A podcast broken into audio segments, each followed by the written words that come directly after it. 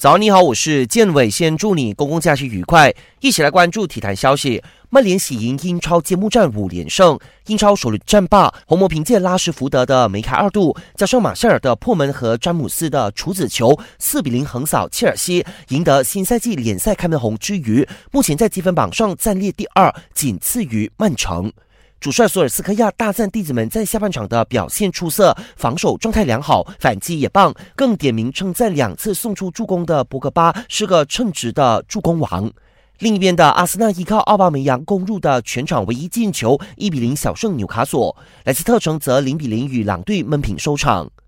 许邦荣、谢以西首夺冠军。印度海德拉巴羽球公开赛完美落幕，我国混双小将许邦荣、谢以西成功以十六比二十一、二十一比十六、二十一比十一逆转印尼组合，拿下两人自去年开始确定搭档后的首个国际赛冠军。至于获得大马羽总重点栽培的后备队男单小将林中庆，在希腊羽球国际系列赛决赛二比一逆转队友艾迪尔，获得个人首个国际赛冠军。国羽女单吉苏娜也成功封后，纷纷协助大马队取得两冠一亚的佳绩。